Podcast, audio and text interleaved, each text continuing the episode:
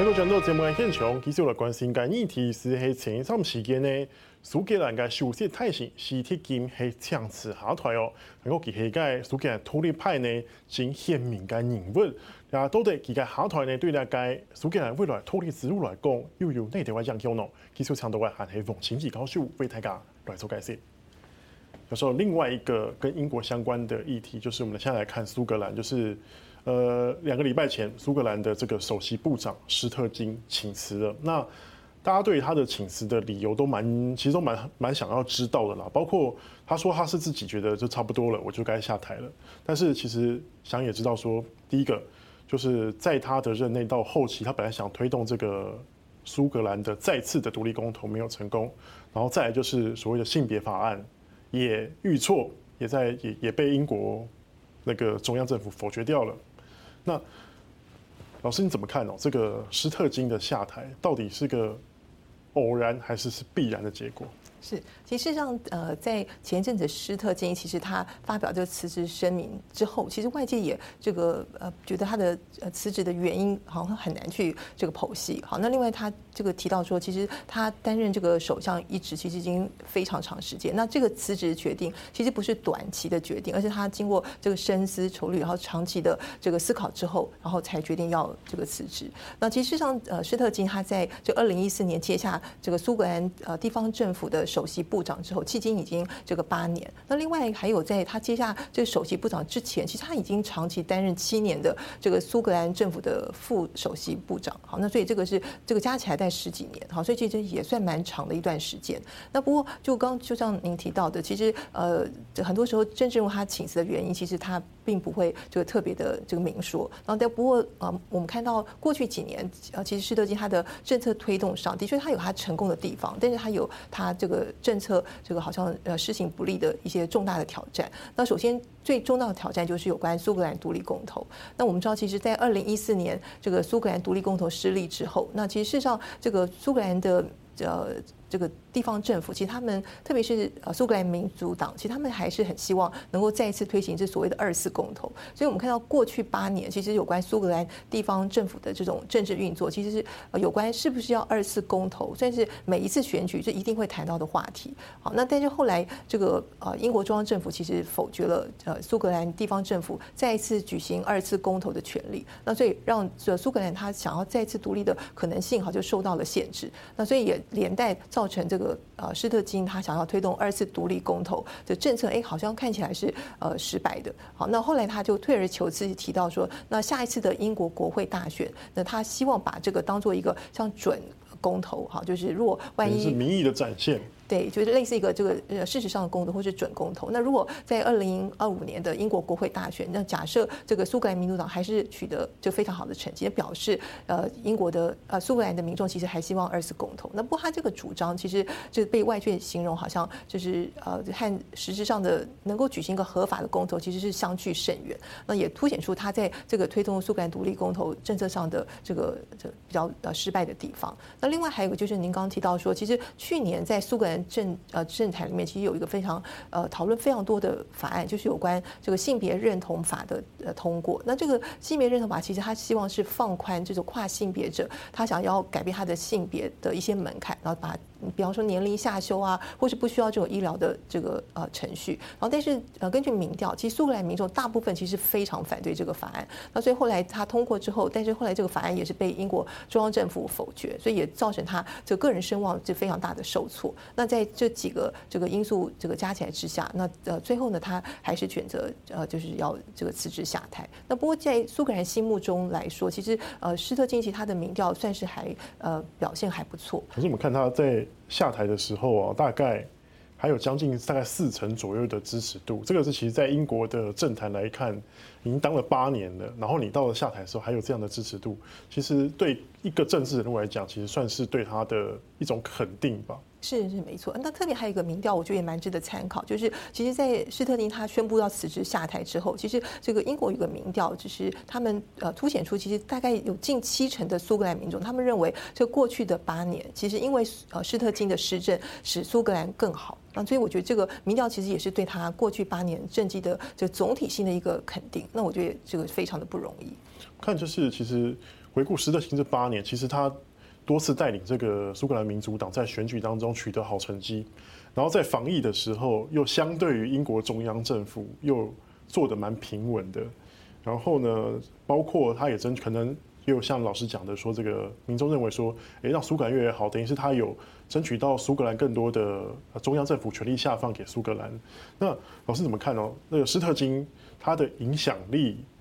呃，目前为止，在苏格兰地区有人可以取代吗？是，其实像呃，施特金他在二零一四年上任之后，的确就是就刚刚提到说，他总体来讲，其实他表现是这个相当亮眼。那同时也是算最近几十年，特别是在英国地方政府非常这个呃人气很高的一位政治人物。那包括像呃苏格兰民主党的前任的呃首席部长呃萨孟德，好，那他他们两位其实可以算是最近几年就英国推动这个苏格兰独立工作非常是指标性的政治人物。那另外这个施特金还有非常不容易的地方是，他在二零一四年接下这个首席部长职位之后，其实他历经了三次的英国国会大选。那特别是在二零一五年这一次，他表现非常好，他带领苏格兰民主党这个让英这个政党变成英国呃。中央政府选举的这个第三大党，然后那是非常非凡的成绩。那所以到目前为止，包括像这个二零一五年的呃英国国会大选和一七和一九年，其实苏格兰民主党都是英国国会的第三大党。那就光是就这个政绩来讲，我就是这个非常的不容易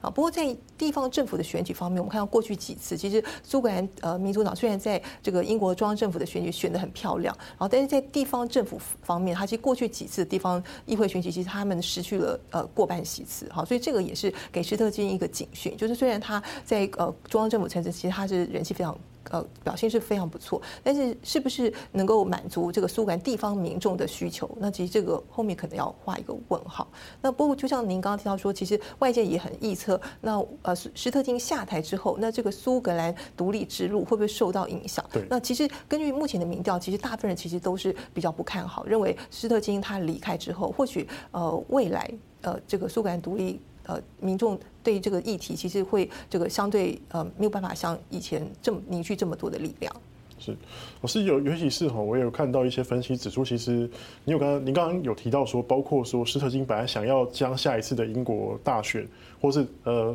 苏格兰地方选举当成下一次一次的对独立的民意的展现，但其实选民到底买不买单呢？就是把这个独立议题跟所谓的选举议题挂钩在一起的时候，等于是。我支持你，就是支持你的独立吗？是这样吗？选民买单吗？是，其实上有关这个民调部分，我觉得很关键的地方，因为其实苏格兰要不要独立，其实是应该最主要就是要这个问信于苏格兰的民众，就他们这是不是赞成这个选项。那很有趣的是，在二零一四年苏格兰独立公投，当时的结果是五十五比四十四，那差不多是十个百分点。那到现在为止，已经这么多年了，那其实这个比例差不多还是维持在这个地方。其实大部分的苏格兰民众，其实他们是不支持苏格兰独立。啊，所以就我们刚刚也提到说，苏格兰民主党其实它在地方议会选举，其实它是这个好像节节退败，好，所以凸显出苏格兰这个民意之所向。那特别是在过去八年，其实呃，因为呃这个施特金他非常鲜明的二次公投的呃。立场，其实，在外界也也很多人把他批评成说，好像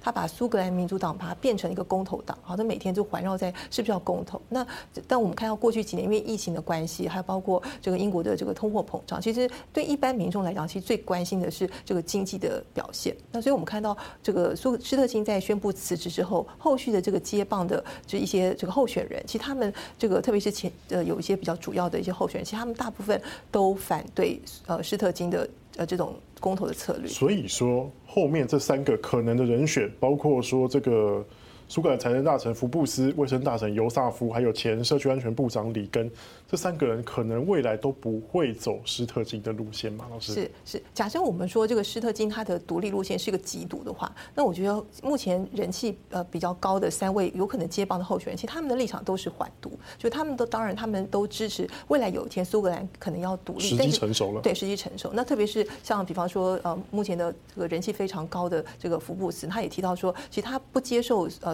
呃，施特金所提到说，把这个英国国会大选，然后把它做成一个准独独立公投。那特别他强调说，如果苏格兰真的要独立的话，其实应该要凝聚更多的共识。那同时也提到说，英国的啊苏格兰的民众其实关心的是经济的议题，除非说未来可以端出一个政策，然后这个独立的政策是可以为苏格兰带来更多经济利益，那才会比较多的苏格兰选民会选择这个主张。那另外像包括像这个目前的候选人之一的呃这个尤萨夫，他也提到，他认为其实目前最重要是凝聚共识，所以他也提出一个前提，他说未来如果他要推动这个独立公投的话，他必须他认为必须要取得这个苏格兰议会，还有包括这个苏格兰民主党，就全国的党员。都过半支持这个选项，那他才会去呃推动。那另外他也提到说，因为目前呃苏格兰二次公投卡关是卡在英国中央政府不同意，所以他认为这假设呢呃如果苏格兰人把呃英国中央政府呃不给他们二次独立公投的权利，把它批评为独裁的话，他认为独裁的解药是民主，所以他认为未来其实如果他上台之后，他希望推动更多苏格兰地方政府和英国中央政府理性的沟通和对话。他认为唯有这个和平的对话沟通，最后才能保证是一个合法。的公投的机会，那包括还有像另外目前这个里根也是另外一位非常受到欢迎的这个候选人，那他一样的看法跟前前面两位其实大致是一样。那另外他也提出另外我觉得也蛮有趣的一个主张，他认为呃如果未来要推动这个二次独立公投的话，那他认为其实呃应该要有一些比较高的这种呃民意基础，所以他设一个条呃条件，就是要获得这个苏格兰地方议会，还有包括英国中央。中央英国的下议院这个主要政党这个过半的支持，那他才会这个推动这个独立公投。所以综合来说，刚才提到说这三位人气比较这个高的候选人，其实他们的态度其实跟呃比较主张这种极独的施特金是大相径庭。他们认为说现在的时机并不成熟，应该要凝聚大家的共识，然后理性沟通，特别是倾听这种苏格兰民众他们不想独立的心声，然后另外呢端出一个这个让让他们真正能够幸福。这个，然后可以带带来这个经济利益的选项，苏格兰民众才会呃愿意公投。那是对老师，那这样子的话，其实对于现在英国中央政府来讲，哦，这个这个保守党这五任首相只有卡麦隆同意了这他们的独立公投，其他四个都不同意。那基本上来讲的话，是不是对于现在对英国中央来讲，哎，这个独立的问题暂时可以松一口气，不用去呃去担忧，可能苏格兰什么时候又来。又来闹一次，又来闹一次。是，其实事实上，二零一四年，呃，这场苏格兰独立公投，当时他苏格兰民主党的主席是萨孟德，当时他也提到一个我觉得蛮有趣，他说，其实他自己虽然是推动成功这次独立公投的机会，但他自己他做梦也没想到他有生会有这个机会。那其实事实上，在一九九八年这个呃呃苏格兰法通过之后，其实呃苏格兰是不是能够举行独立公投，他的权力其实是放在英国中央政府，所以这个。当二零一四年的苏格兰独立公投，它虽然是一个失败的公投，但是就宪政意义上，它可以算是一个呃呃当代宪政主义的里程碑，因为它是一个合法的民主的公投。那这个英国中央政府和地方政府经过这种民主的讨论，然后愿意给地方政府这种民主合法自治的权利。啊，虽然它失败了，但是我觉得它在民主意义上，在宪政意义上是非常高。那不过就当时他们在讨论说这个独立公投。